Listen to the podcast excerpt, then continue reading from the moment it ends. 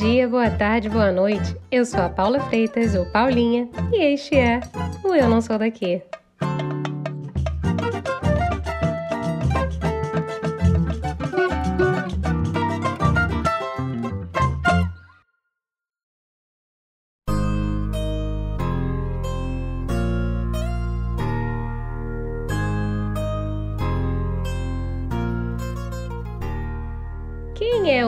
Ancião ou ancião como eu vai lembrar aí do tempo em que Tiago Lacerda interpretou Giuseppe Garibaldi e que Giovanna Antonelli fazia Anita Garibaldi na série A Casa das Sete Mulheres. Se você ficou acordado até tarde para assistir essa série naquela época, é, a história era mais ou menos a seguinte: se passava no sul do Brasil e tinha como pano de fundo a Revolução Farroupilha na qual nosso amigo Beppe era um importante general. Na época, esse italiano foi parar no Brasil exilado, já que ele não era muito bem quisto no país de origem por lutar na Itália pela unificação das inúmeras regiões da Península Italiana. Garibaldi rodou um bocado durante sua vida e participou de inúmeras revoluções nas Américas e na Europa. Hoje não tem uma cidade na Itália que não tenha uma rua com seu nome. E Anitta e o seu marido são lembrados como heroína e herói dos dois mundos. Eu acho que eu já disse por aqui que eu digo que a Itália é um Brasil na Europa, né? E foi o mesmo Garibaldi que liderou a reunificação da Itália depois de fragmentada durante anos, séculos em várias cidades, desde a época dos imperadores romanos. Essa multitude e diferença entre as regiões italianas ainda são muito percebidas no dia a dia. O jornalista, internacionalista e mestre em direitos humanos e gestões de conflito, Stênio Andrade mora na Itália desde 2014 ele revela pra gente no papo de hoje um pouco de como é o romanesco, o dialeto falado em Roma e peculiaridades culinárias da capital do país. Além disso, ele comenta sobre a instabilidade política italiana e sobre a crise de imigrantes no país.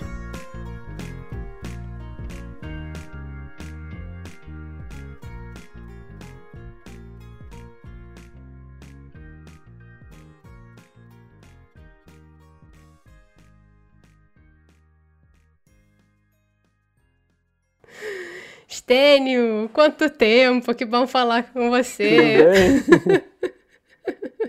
pois é, é um tempo ótimo. já, né? Já alguns aninhos que a gente não, não se vê. Pois é, pois é, tem uns aninhos aí, mas que bom ver você de novo, e mesmo virtualmente. Muito bom, muito bom. é, exato. É, apesar do, do, da, do, das distâncias, a gente ainda dá um jeito para se ver, para se falar. E se conectar.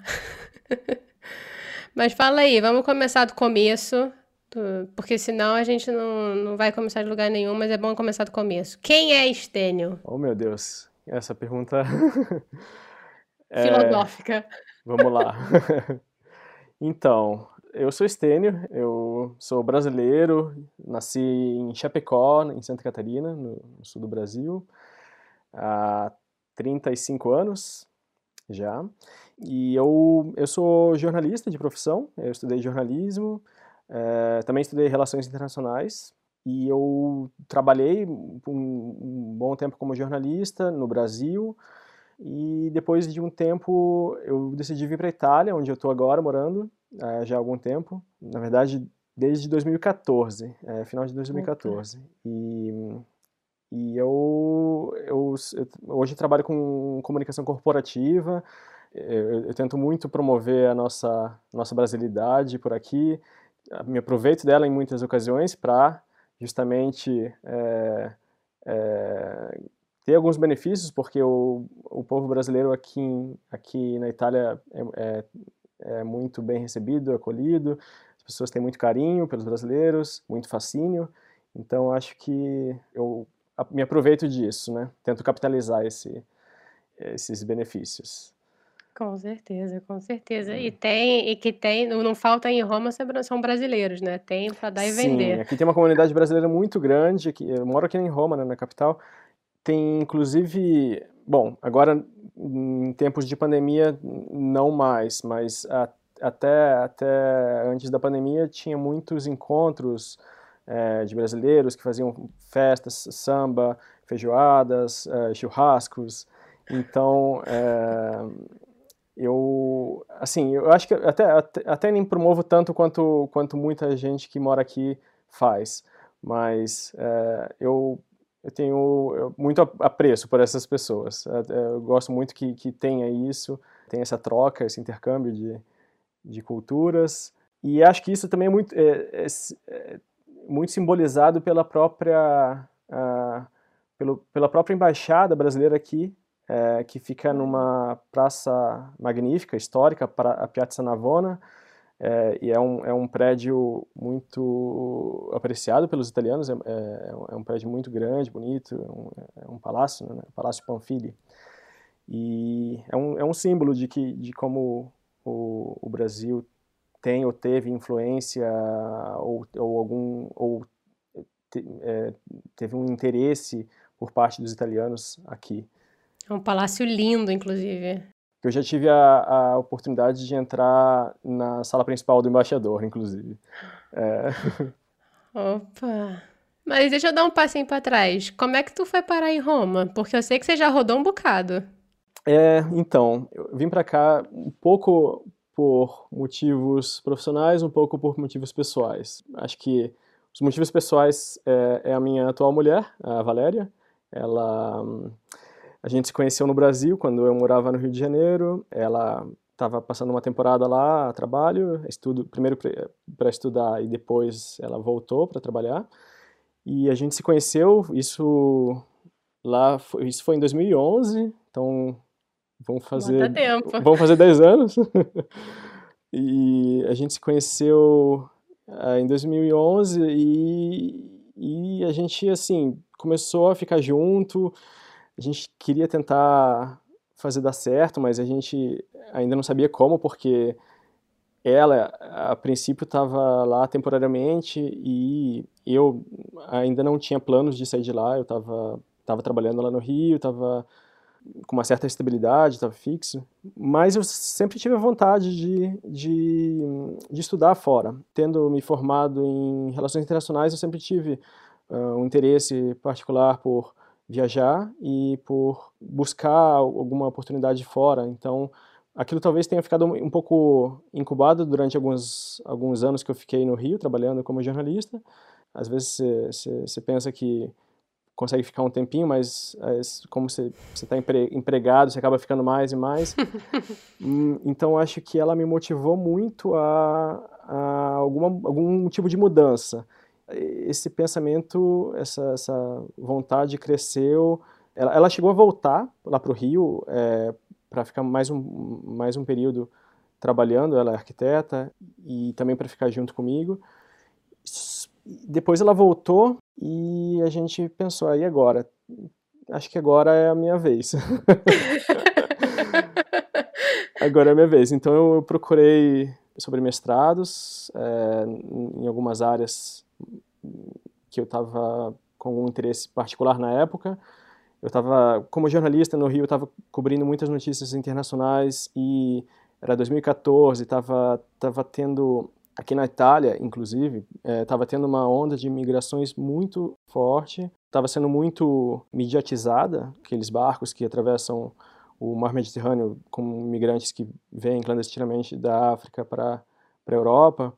E e eu fiquei muito hum, tocado pela situação humanitária deles. Então eu decidi fazer um mestrado em Direitos Humanos e Gestão de Conflitos aqui na Itália.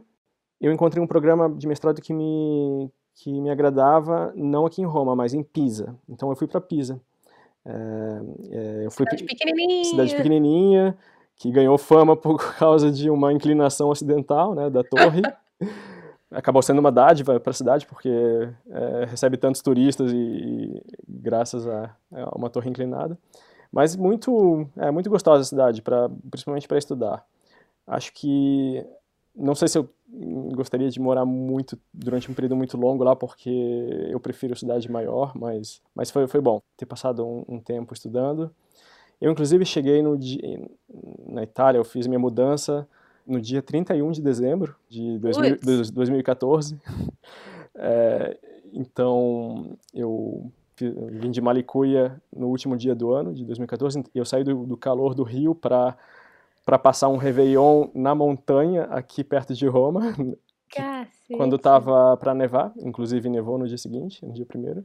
Então mudei, assim, foi uma mudança bem radical de clima e muito otimista. Eu tava, assim, eu, eu pedi demissão do meu trabalho e eu tive o privilégio de poder fazer isso, né? Eu, eu tinha é, reservado dinheiro para poder bancar meus estudos aqui na Itália. Então, eu, durante um ano, eu fiquei fazendo, fiz estudos presenciais em Pisa e encontrava a Valéria de vez em quando, assim, em alguns finais de semana, não, não sempre, digamos umas duas vezes por mês, mais ou menos, uma ou duas vezes por mês. Ou eu, eu vinha para Roma, ou ela ia para Pisa me visitar. Só que depois teve uma parte de estágio que eu acabei fazendo fora é, da Itália eu fui para o Egito, eu fui fazer meu, um estágio no, no Cairo, no Acnur, na agência da ONU para os refugiados, e eu estava muito interessado, como eu disse antes, estava muito interessado na situação do, do, dos imigrantes, e por isso que eu fiz o estágio lá. Tive a oportunidade de entrevistar é, é, solicitantes de asilo, uh, muitas pessoas que fugiam de, de conflito ou de perseguição, de países como Somália, Sudão, Sudão do Sul, Etiópia também, Nigéria. Então, essa foi uma parte prática do mestrado. Fiquei cinco meses no Cairo, foi uma ótima experiência, mas é, longe daquela que ainda não era minha mulher, era só uma namorada. Pois é, eu tô rindo, eu tô rindo aqui que você fez toda essa mudança para ir para mais perto dela, aí você no meio do mestrado você foi para longe. Isso. mas mas era, era com prazo determinado, né? Então eu, eu tinha, tinha data e hora para voltar depois de cinco meses lá, eu voltei para a Itália e, como já tinha terminado a parte presencial de, do, do curso, do meu mestrado, eu, em vez de voltar para Pisa, eu voltei para Roma, que, que seria a minha nova casa, que, que, que viria a ser a minha nova casa, né? A minha nova, nova cidade. É, foi a, isso foi final de 2015, início de 2016, então foi a minha transição para Roma eu fui muito bem acolhido na cidade. Eu acho que aqui na Itália, em geral, e mesmo quando eu estava em Pisa, mas em Pisa foi uma experiência mais internacional porque eu era um programa de mestrado com muitos estudantes internacionais. Então, acho que talvez eu não tenha vivido tanto a Itália quanto eu vivi aqui em Roma. É... Lá você estava na troca, na Torre de Babel de todo mundo, né? É, é, pois é. E então eu, eu chegando aqui em Roma, eu, eu, eu consegui me inserir mais na sociedade e, e, também consegui experienciar mais como era o estilo de vida, não só italiano, mas romano, porque acho que é, é importante ressaltar isso, que aqui na Itália existe, é, é muito de onde a gente está falando especificamente, né? Não é, não é só a Itália em geral, a Itália foi foi unificada no século XIX, mas só na, só na carta, né? só, no... só na teoria. só na teoria. É, é, sempre, é sempre de onde você vem ou de onde você mora, mas não de uma forma negativa, assim, de uma forma simplesmente curiosa. Ah, é, é muito de sotaque, às vezes é, é mais é, não, é, mais do que um sotaque, às vezes é, é próprio um dialeto, né? É, às vezes você se encontra com, com alguém que, que fala um italiano tão diferente que chega a não ser um italiano. Isso mesmo oficialmente, em alguns lugares da Itália você, você vai para Sicília, para Sardenha, às vezes se encontra pessoas que não falam um italiano padrão, é, o, é um, são os dialetos dele. E eu acho que isso, isso inclusive, enriquece a cultura né, do, do país. Muito, muito, interessante. Então, enfim, é, aqui em Roma, é, eu aprendi o romanesco. que não é fácil, porque é tudo cortado. É verdade. Acho que as pessoas são preguiçosas de pronunciar todas as sílabas e acabam cortando no meio, sabe? Eu, eu gosto de falar que é igual a música do Jorge Benjó, quando ele começa a falar flamê, eu tenho manê, chamaterê, é mais ou menos um romanesco. Por isso que eu acho que acho que muito brasileiro se dá bem aqui. Acho que muito muito brasileiro se sente em casa, que eu, é, é o meu caso, eu me sinto muito em casa. Aqui em Roma, quando eu ando nas ruas, quando eu, fa quando eu não sei, vou para os estabelecimentos comerciais, falo com as pessoas, hum, eu não sinto uma formalidade que talvez antes eu, eu poderia pensar que existia né, na, na, Itália, ou talvez que hum, talvez muita gente ainda tenha uma impressão. Eu acho que tem muita informalidade, como, como no Brasil em geral. Isso eh, carrega todos os prós e contras né, do, do que é, do que é a informalidade. Existe muita malandragem aqui também. São as gambiarras. Eu acho que isso tem que, tem que cuidar, porque sempre, sempre tem, sim, aquilo que não é tão, tão formal quanto é talvez no norte da Europa, em outro contexto, né, que é bem diferente. E, hum. e eu acho que isso é bastante presente aqui. Então, eu, eu, ao longo do tempo, eu fui aprendendo isso aqui em Roma, mas, enfim, de, de lá para cá, de 2016, quando eu vim morar aqui em Roma, até agora, eu acho que eu já, eu já fui bem acolhido no início. Te, claro, teve sempre muitas, muitos obstáculos, sempre, sempre tem muita, é, muita resistência, alguns choques culturais. Isso sempre existe, mas eu acho que foi muito mais light, soft do que poderia ter sido em outro lugar, digamos, norte da Europa, é, em geral. É. Ou até o norte da Itália. Tipo, Ou até o norte da Itália, né? Talvez tipo você, Milão, talvez você, no meu caso. Exato, talvez você possa falar melhor sobre isso, mas é, eu acho que em Roma hum, consegui me, me dar bem. Hum, com certeza, os romanos são realmente são pessoas especiais, são afáveis, calorosos, são pessoas calorosas, então assim são, é realmente um lugar fácil para o brasileiro se adaptar, ainda mais vindo do Rio de Janeiro, que foi sua última experiência no Brasil. Sim, sim, exatamente. Inclusive me surpreendeu muito em relação a isso, que eu acho que uma diferença muito grande que, que que foi positiva para mim aqui foi a falta de violência como existe em muitas cidades grandes no Brasil. Então, assim, aqui eu me sinto muito tranquilo de andar nas ruas à noite, por exemplo, de madrugada mesmo. É, uhum. Eu não, não tenho nenhum receio, como eu, bom, não digo, não digo zero, mas quase zero é, receio é, quando eu realmente tinha, ficava muito atento e, e aqui consegui relaxar muito, o que espero que continue, né? Espero que não, não tenha nenhuma surpresa negativa. Até, até hoje foi, foi, foi tudo bem, nunca, nunca fui assaltado por aqui. Não, com certeza. Mas assim, eu gosto de falar que a Itália é meio que um Brasil na Europa, né? Você meio que falou do, que eles são fafáveis e tudo mais, ainda mais agora que a gente está comparando muito com a Alemanha. Pô, Merkel estava aí 15 anos, né, no poder. E na Itália, alta rotatividade de, de primeiro-ministro. Sim, sim, sim. Não, aqui eu tava. É, inclusive agora, né? Esses dias agora a gente tá, tá vendo mais uma crise de governo que não sabe como é que vai terminar, se o atual primeiro-ministro vai continuar no cargo. Ele tem alguma, alguns poucos dias aí para tentar formar uma nova aliança de governo depois que um que o último partido da coalizão é, decidiu romper com ele.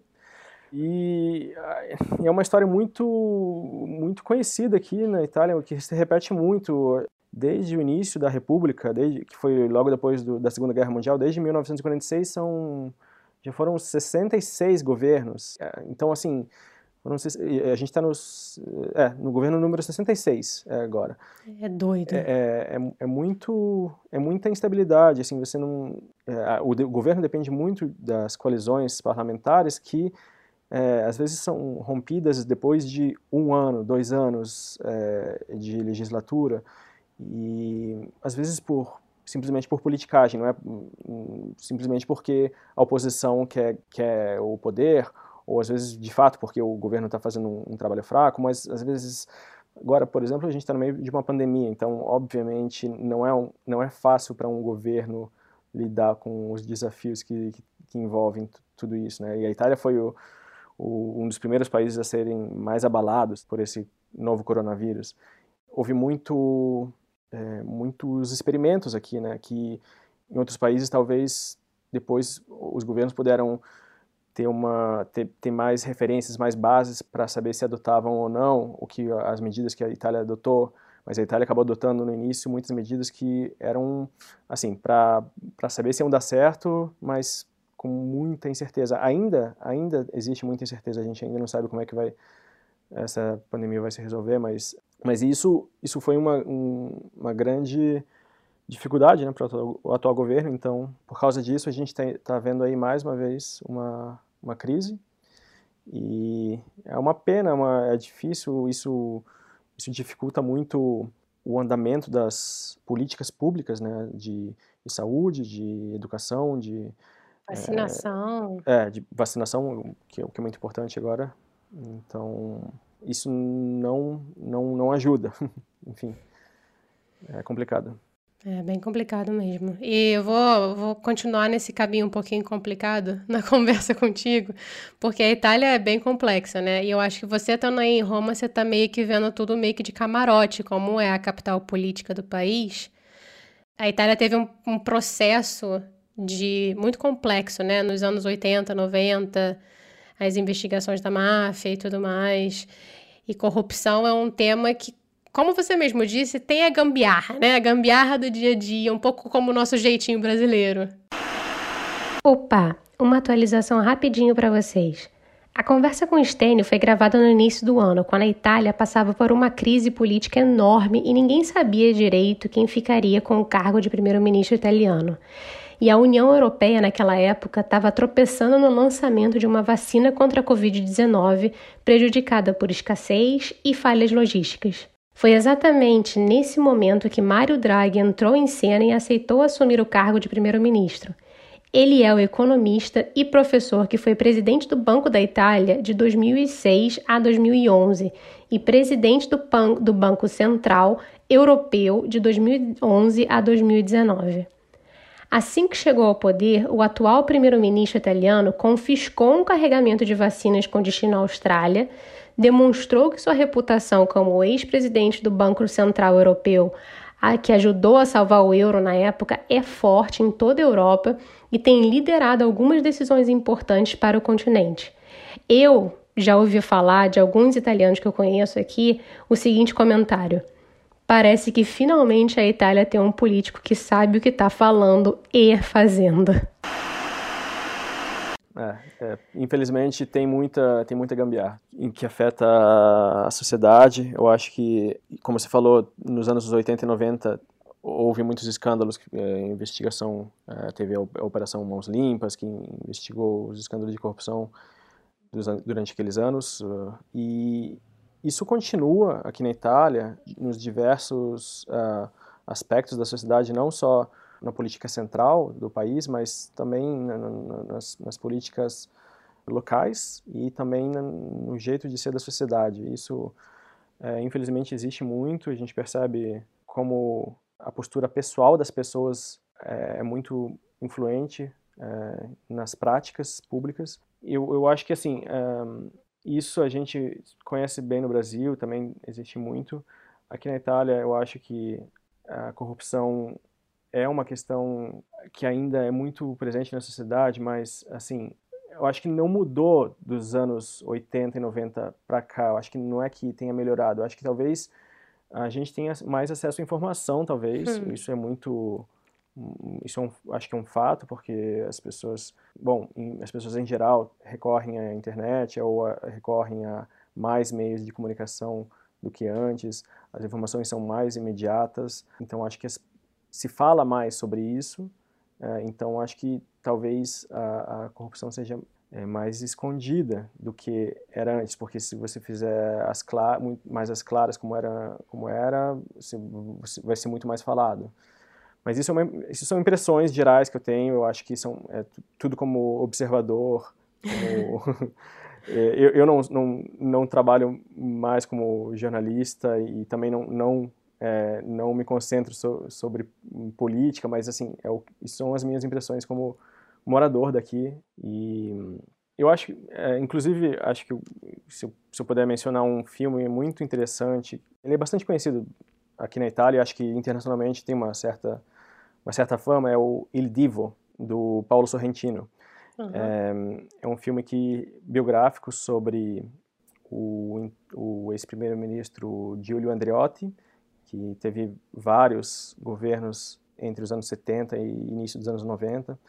E, além da biografia do, do ex-primeiro-ministro, ele também fala muito sobre o contexto político em torno dele, desses, desses períodos, e eu acho que faz, é, ajuda a entender a, a, quem assiste, ajuda a entender muito a Itália de hoje, sabe? Porque fala sobre uma época em que existia um grande partido, a democracia cristã, que era um grande partido de centro, que, mas que também é, abraçava alas da direita e uh, também algumas alas da, da, da esquerda, uh, umas alas mais conservadoras, outras mais progressistas. Então, digamos, um grande PMDB. Uh... Spoiler. Spoiler. e como o sistema político da época se sustentava naquele partido, porque é, era preciso ter aliança com aquele partido para poder governar e o que, que às vezes acontecia para que as alianças foram, fossem feitas, né? Eu acho que às vezes uma alianças não é tão fácil, mas, mas enfim, eu acho que com a com o fim daquele partido da democracia cristã, acho que surgiram vários outros partidos que não conseguiram não conseguiram levar adiante aquele sistema e hoje há mais instabilidade. E aquele, part... e aquele período mostra muito também as relações, as possíveis, as suspeitas, supostas relações da grande política italiana com a corrupção e com a máfia também, com a máfia, eh, inclusive a máfia da Sicília, que foi uma máfia muito muito forte, ainda existe, mas uhum. foi muito mais é, violenta naqueles anos. E Bom, enfim, é uma dica para quem, quem quiser aí, o filme Il Divo, e, o Il Divo, não sei se não sei se ele é disponível em português no, no Brasil, mas tá aí. Não sei onde tá. Não é. sei onde tá disponível, mas vamos, cada um dá, dê seus pulos aí para achar. Isso aí. Mas vou voltar em outro assunto aí que eu acho que é bem perto, mais perto de você, ainda mais nesses últimos períodos aí, que é a questão da imigração, né? Roma é a capital política do país, mas além uhum. disso, eu acho que não sei se muita gente sabe, né? Mas é, os imigrantes chegam pelo sul do país, mas no fim das contas eles mais cedo ou mais tarde acabam indo para Roma. Sim, também, não só. Em muitos lugares da Itália, mas sim, sim, muitos vêm para Roma. Tem, tem muitos aqui em Roma, muitos que vieram hum, irregularmente. É, e isso não é uma não é uma coisa nova, na verdade isso existe há, há, anos e inclusive há décadas. Isso é um, é um fenômeno que sempre houve é, de, de imigrantes que vinham de vários países, principalmente da África, mas alguns também da Ásia. Eles vinham e, e eles se encontravam no norte da África, principalmente na Líbia, no norte da Líbia, na, na costa da Líbia, pegavam, eu estou falando no passado, mas isso na verdade ainda acontece. Eles eles pegam, uh, eles chegam na costa da Líbia, eles muitas vezes se encontram com redes de traficantes de pessoas é, uhum. é, que cobram dinheiro deles. Às vezes eles têm que economizar de, reservas de toda uma vida, é, reservas que serviriam para toda uma família, para pagar uma viagem clandestina num barco perigoso, como assim, no sentido barco sem sem nenhuma regularidade e sem proteção. E eles pagam essas via pagam a esses traficantes para viajarem e assim vão pelo mar e esperando chegar a salvo na, na, na costa meridional da, da Itália para tentar uma vida na Europa. Muitas vezes é, muitos deles não, não querem só ficar na Itália, eles querem também ir para outros países da Europa, né? Eles querem Alemanha, é, Alemanha Suécia, é, Holanda. Tem, então tem muita gente que usa a Itália simplesmente porque fica geograficamente mais perto é, e usa a Itália como passagem, mas muitos acabam ficando na Itália. Eles, tá, muitos deles têm uma, visão é, europeísta unificada de que a Europa de que na Europa é, vão, vão talvez conseguir uma vida melhor, um, um, um sustento para as famílias deles.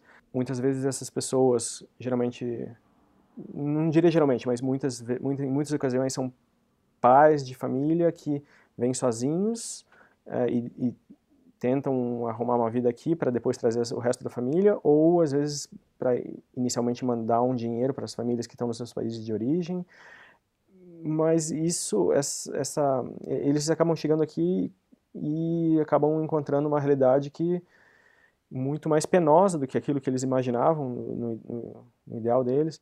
Eles enfrentam a clandestinidade, é, todos os, os obstáculos que são ligados à clandestinidade, é, dificuldades para conseguir um documento, é, dificuldades para conseguir um trabalho, às vezes, geralmente, sobretudo por causa da, da falta de eh, estudos, de qualificação profissional ou mesmo de conhecimento da língua italiana. Então, é difícil para alguém conseguir se inserir no mercado de trabalho italiano, uma vida é, economicamente estável, com uma renda que possa sustentar as famílias que estão num continente ah, Cai diferente. Lá, né? Cai lá, pois é. Então, é, realmente é, é, complicado, sabe? Então, e aqui em Roma existe muito, muitos desses imigrantes. É, eles geralmente se reúnem em comunidades do, dos, uh, dos seus países, porque eles ali nessas comunidades eles encontram algum tipo de solidariedade, uh, eles, cons eles conseguem se comunicar, porque falam a língua deles, eles compartilham dificuldades, compartilham desafios, e e às vezes eles tentam trazer o resto da família das famílias mesmo não mesmo não tendo algo algo que que os mantenha de forma estável aqui. Então e o trajeto é o mesmo o que eles é fizeram, é né? É, é, o me é, pois é, isso acarreta em mais riscos às vidas de outras pessoas, é, acarreta em mais é, despesas, né? Porque eles acabam tendo que pagar é, traficantes de pessoas. E é um problema isso, um grande problema aqui em Roma existe muito nas periferias principalmente, mas também nas, nas áreas centrais. É, são pessoas que têm dificuldades de integração, elas elas sofrem bastante racismo, xenofobia, elas uh, não conseguem ter um, uma vida idealizada como elas como elas queriam, infelizmente. É, e acaba que e acaba que é fica parada, né? Porque na verdade tem um ideal de ir para a Alemanha ou para a Holanda, como você mesmo disse, e aí acaba ficando na Itália, porque não consegue se inserir, não consegue melhoria de vida, não consegue trazer a família. É, é não, é uma, é uma situação é, bastante, bastante complicada, é uma situação extrema, né? É uma, uma às vezes, é, muitas dessas viagens é, irregulares que eles fazem pelo mar acabam em tragédia, é, são navios que afundam, inclusive, são, não, navios, desculpa, barcos, né, barcos, é, são barcos que acabam afundando, e foi isso que é, foi uma dessas tragédias, foram algumas dessas tragédias, mas uma em particular, que em 2013 é, levou o então governo italiano a, a promover uma, uma política muito mais é, humanitária do que de segurança em relação a esses imigrantes. Na época eles lançaram uma operação chamada Mare Nostrum, de uma, era uma operação marítima para ajudar a encontrar barcos que estivessem em, em perigo no mar Mediterrâneo é, e salvar, aquela, salvar os, os passageiros. O diferencial dessa, dessa operação foi que ela abrangia não só as águas territoriais, territoriais da Itália, mas elas iam muito além, elas iam até, a, ela, elas é, abrangiam uma grande área de águas internacionais que iam até as fronteiras das águas com as, das águas territoriais com a Líbia, da, da Líbia. Então, isso significa... Quase na origem, né? É, quase na origem. Então, isso significa que a Itália estava tomando conta não só daquilo daquela área que ela tinha obrigação, mas também de, de uma área, assim, que era uma área internacional, de águas internacionais, e, e aquilo foi, foi uma operação muito elogiada, muito, foi muito bem sucedida, porque conseguiu salvar é, milhares de pessoas, e também foi muito criticada, é uma operação muito criticada, foi uma operação muito criticada, hum, principalmente pela oposição da época, é, porque com certeza acarretou em custos a, a marinha italiana, não só a marinha, mas a, a, toda todo um pessoal é, do estado é, ligado à logística nessa operação. E foi uma, uma operação muito criticada por pessoas que não, não gostam de imigrantes, que não, não, não querem, é, é, que são a,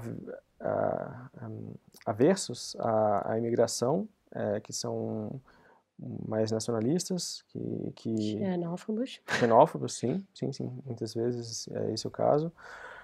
Não só assim, mas também por pessoas que, que acham que o Estado italiano não tinha que gastar tanto dinheiro para para isso. É, eu acho que hum, tiveram muitas opiniões é, é, contrastantes na época. Aquela operação durou um ano, é, foi até 2014, e desde então a, a área de, é, de busca e apoio ao, no mar foi reduzida, as águas territoriais italianas. Muito, muita gente da, da área, da, da ala mais conservadora da política italiana começou a defender um, um tipo de bloqueio às pessoas que tentavam imigrar irregularmente na Itália. Então, isso, isso levou a, a por exemplo, é, se não me engano, dois anos atrás, a, ao governo italiano, ao então governo italiano, é, começar a, a, impedir a entrada de alguns barcos irregulares no, no território italiano. Então, se chegava um barco clandestino, eles simplesmente não deixavam aportar aqui. Então, mas o problema é que aquelas pessoas que estavam naqueles barcos estavam estavam em perigo, porque aqueles barcos eram já muito precários. Uhum. E elas não tinham que para onde ir mais, elas já, já estavam ali, não tinham mais o que fazer. Aí se tratava de não mais de uma, uma opção, é, é simplesmente que elas tinham que entrar em algum território, em alguma terra, né? Elas não podiam ficar mais no mar. E teve é, durante esses últimos anos muitas organizações não governamentais, inclusive de outros países europeus, é, mandaram barcos para aqui para o sul do Mediterrâneo, aqui para a costa italiana é, e também para as águas internacionais, para tentar salvar mais imigrantes que tentavam cruzar o, o mar. E essas organizações elas começaram a ser criticadas pela uh, ala do, da política italiana e começa com L e a outra palavra com N você que está falando é, então eu acho que acho que você devia mencionar aí para os ouvintes. A, Lega, né? a Lega Norte, se, se chama Lega Norte. É, então, mas é, é esse partido, a, a Liga, é, Lega, né? É, ele começou a promover muito a, o bloqueio dessas, dessas embarcações e, e eles ganharam muito, muita atenção da mídia na época por causa disso. A atenção que foi muitas vezes bem recebida pelos apoiadores deles e muitas vezes, obviamente, mal recebida, é, com muitas críticas, não só aqui na Itália, mas em críticas internacionais. Alguns outros países vizinhos.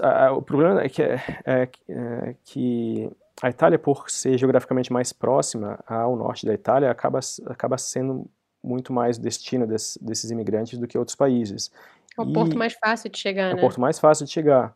Então, é, e assim, com base no, no, no, tratado de acordo de Dublin de alguns anos atrás, os imigrantes eles tinham que ser inseridos é, nos territórios onde eles chegavam, é, onde eles primeiro davam um, davam entrada, assim, uhum. no processo de tentar permanência. Hum, só que a Itália, o problema é que a Itália é, sempre recebe muito mais. Então, a Itália começou a criticar muito aquele acordo. Aí entrou, aí entrou as, as críticas à União Europeia, né? A questão. Aí né? teve muita crítica à União Europeia. Olha, tem, isso tem que mudar. Uh, em 2015, muitos, muitos governos, a Alemanha principalmente, foi um grande símbolo disso, uh, começou a receber, a aceitar a entrada de solicitantes de asilo, refugiados, uh, que quisessem ficar em, em, em território alemão. E aquilo foi uma forma de tentar é, tentar aliviar um pouco a carga de países como a Itália e a Grécia também, que no fronte oriental estava recebendo muito, muitos imigrantes, muitos solicitantes de asilo e refugiados da Síria, principalmente, que atravessavam a Turquia, mas também de países como Afeganistão e Paquistão. Então, a, a Itália e a Grécia, elas, por muito tempo, elas sempre tiveram na linha de frente desses, desses fluxos migratórios. E elas sempre contestaram política, eh, os governos de outros países que não se, não se solidarizavam tanto quanto eles. É uma questão, é uma questão super complexa, né? E na verdade não tem. Acho que não vai ter fim. Da mesma forma que tem acontecido há anos e anos, a tendência é que só continue a acontecer, na verdade, né? É que não vai parar. A questão é que vamos ver como é que eles vão segurar isso aí dentro da União Europeia, que é o grande mistério. Uhum, exatamente.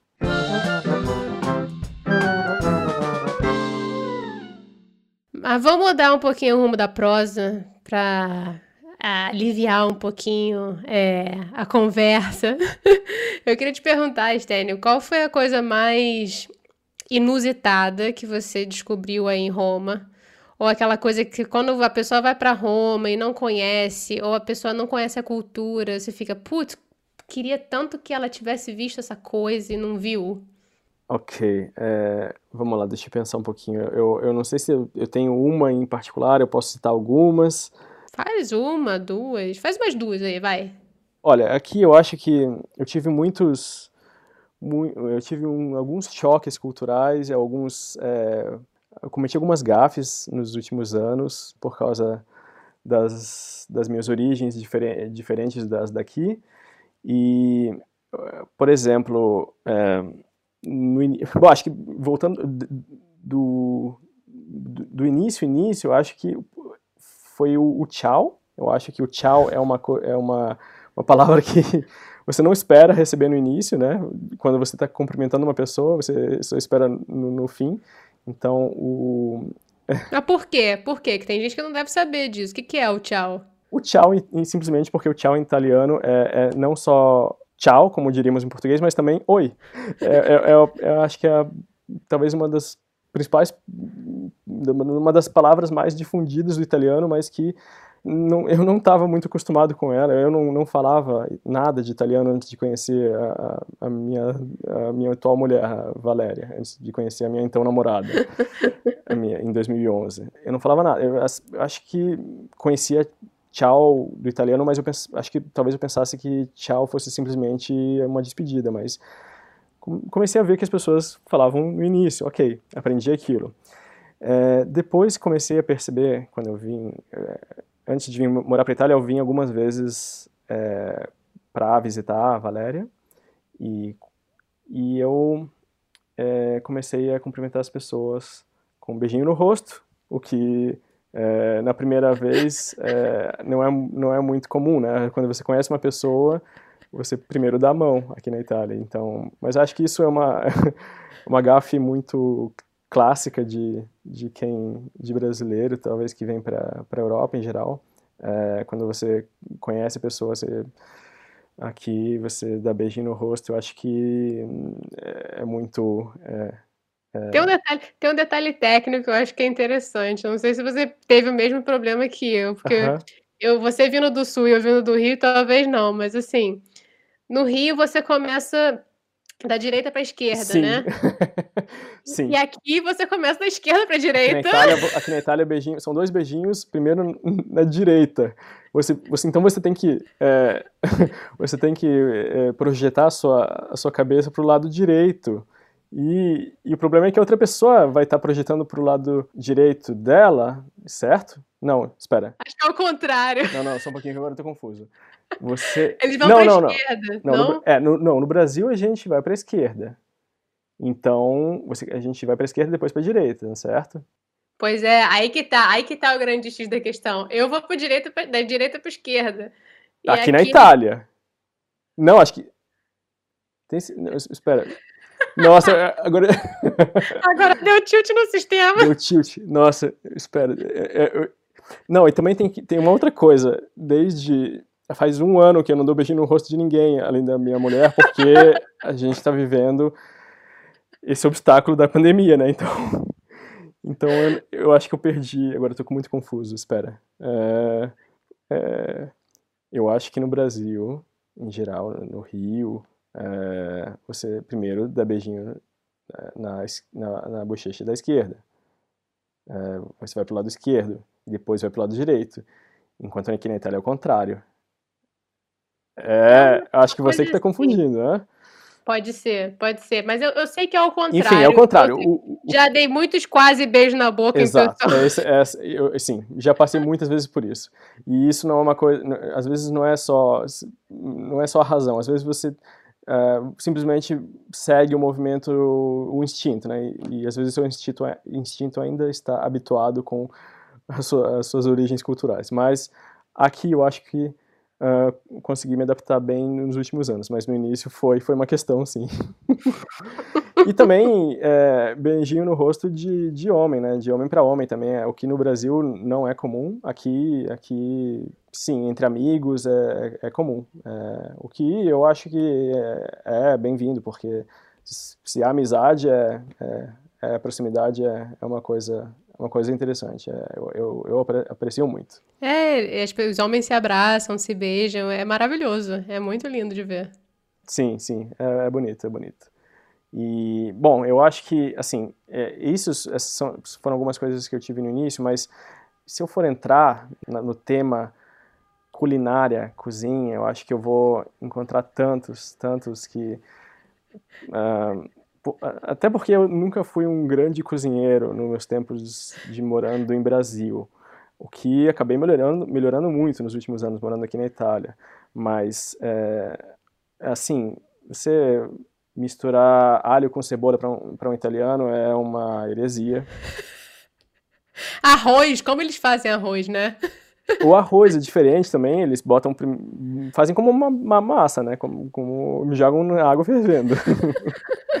Ou então o risoto, né? Se você tem o risoto deles que.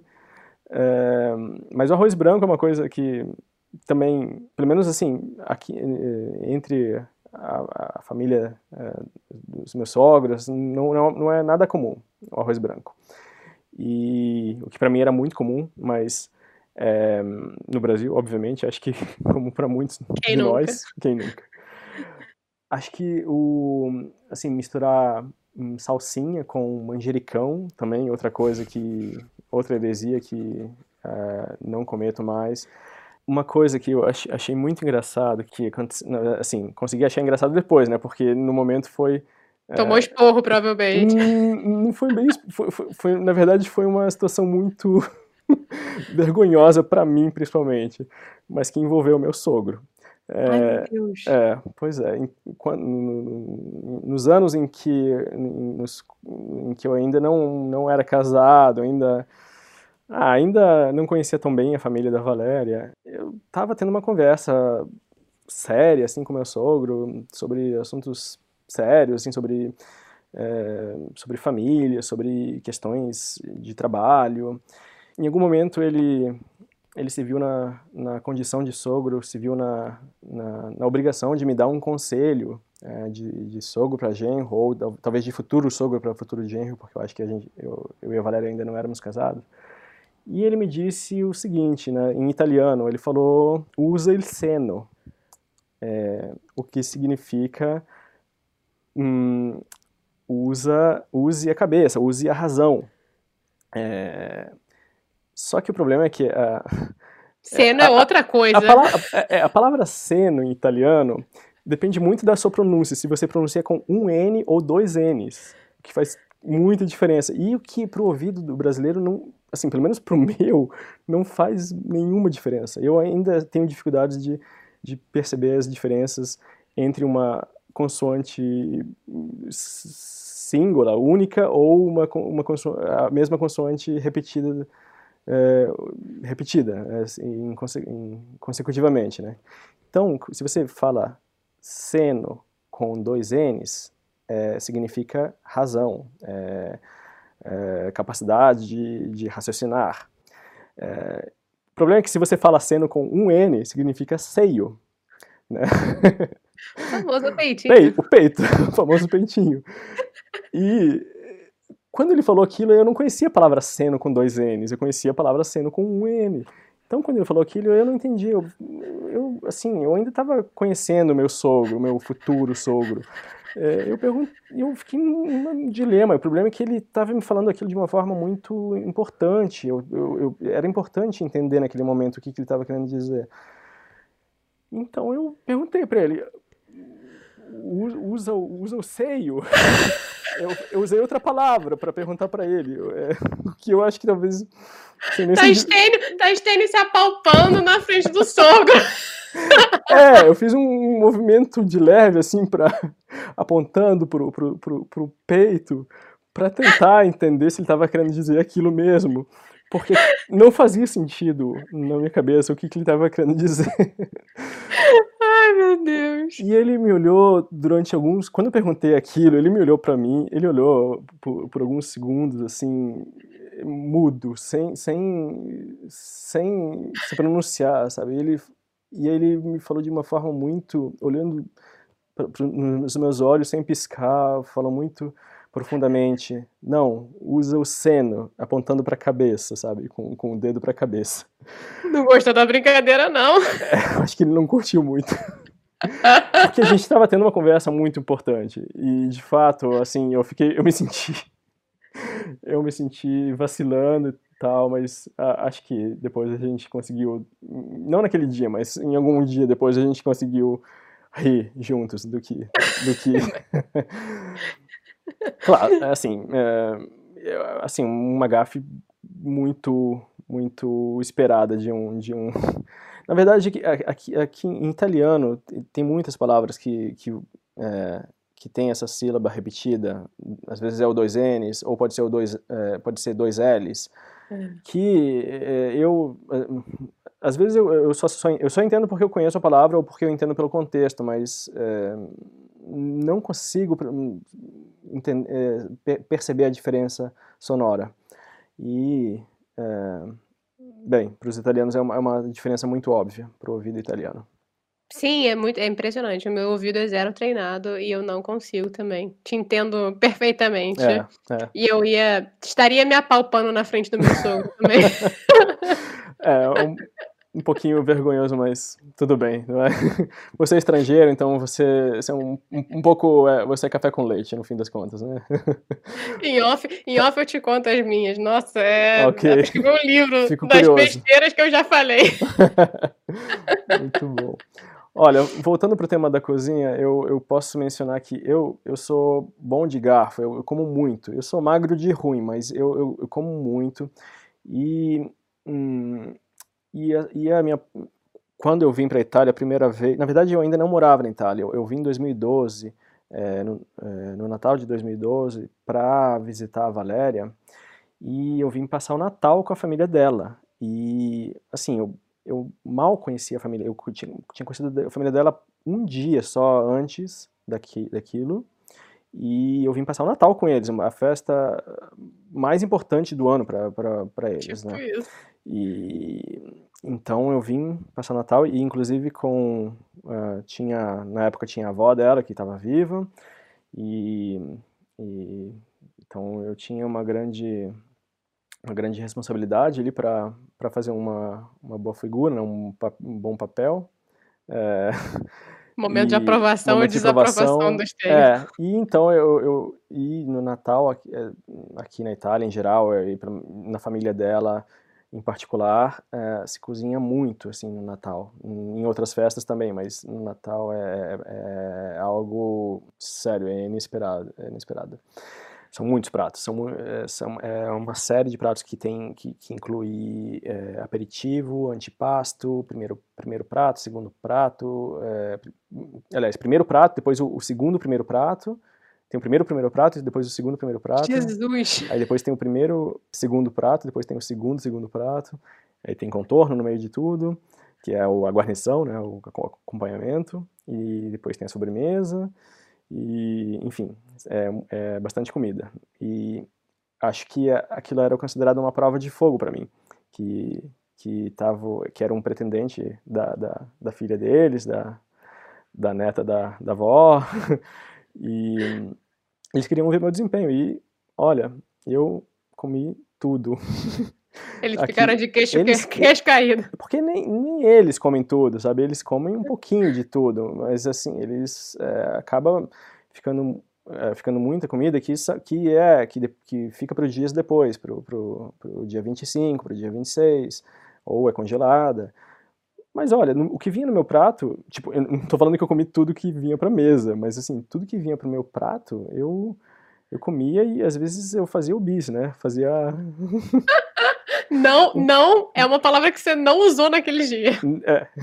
Não, mas olha, eu, eu, eu gostei muito, é, me senti muito bem acolhido e percebi que, que eu ia ter um ótimo futuro é, gastronômico naquela família, é, nesse país, nessa cidade. Então, assim, aqueles dias foram, foram bastante uma experiência muito muito muito intensa, né, na, é, gastronomicamente falando.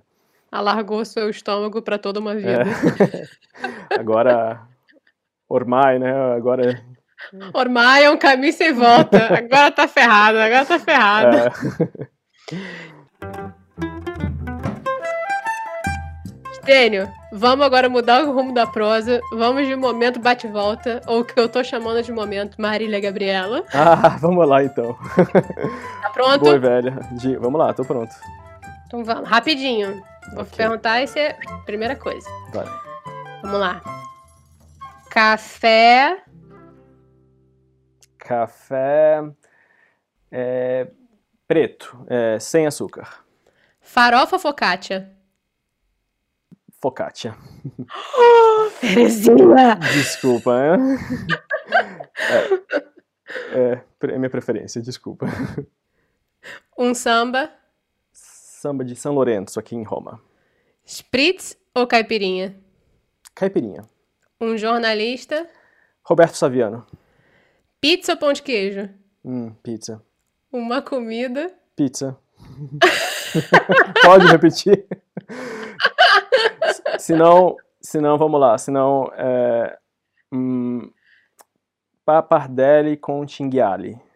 Nossa. Com, ca com carne de, é, como é que é? Javali. É, não, não é, não é cerro, é, não é... É o Pumba. É o Pumba. É ele, é o Pumba. É. É, papardelli é o cinghiali.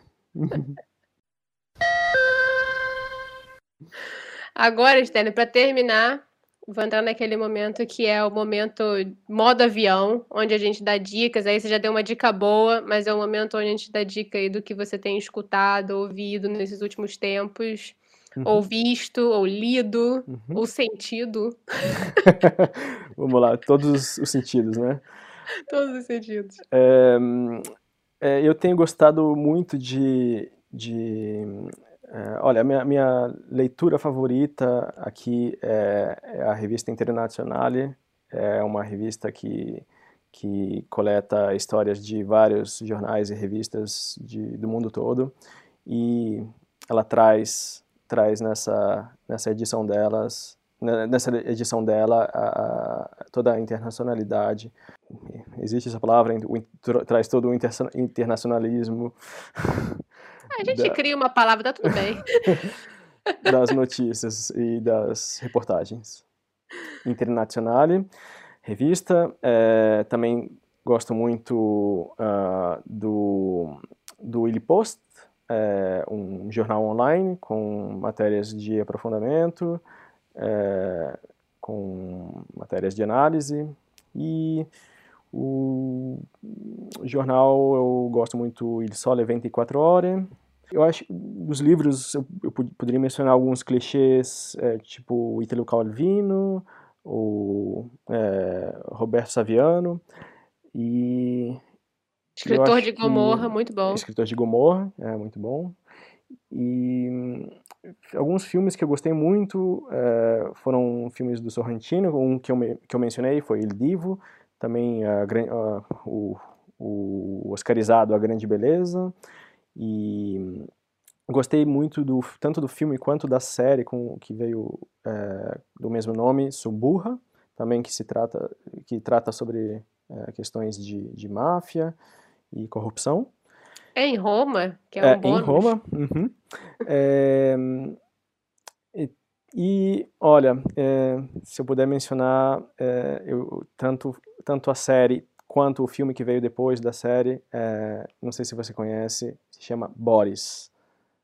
É, Nossa, não. Mas já me falaram, sabia? espetacular. É uma coisa, assim, é, é uma, é uma série, é uma série que foi, foram três temporadas entre 2009, se eu não me engano, e 2012, 2011, 2012, que é uma série sobre os bastidores da produção de uma telenovela é, aqui na Itália, mas é, é uma, é, assim, é, é, uma comédia, é uma é para dar risada porque é uma é tudo feito, pode falar palavrão? Claro! Tudo feito a cazzo di cane. Uma palavrão italiano ainda. Agora você tem que explicar o que é cazzo di cane.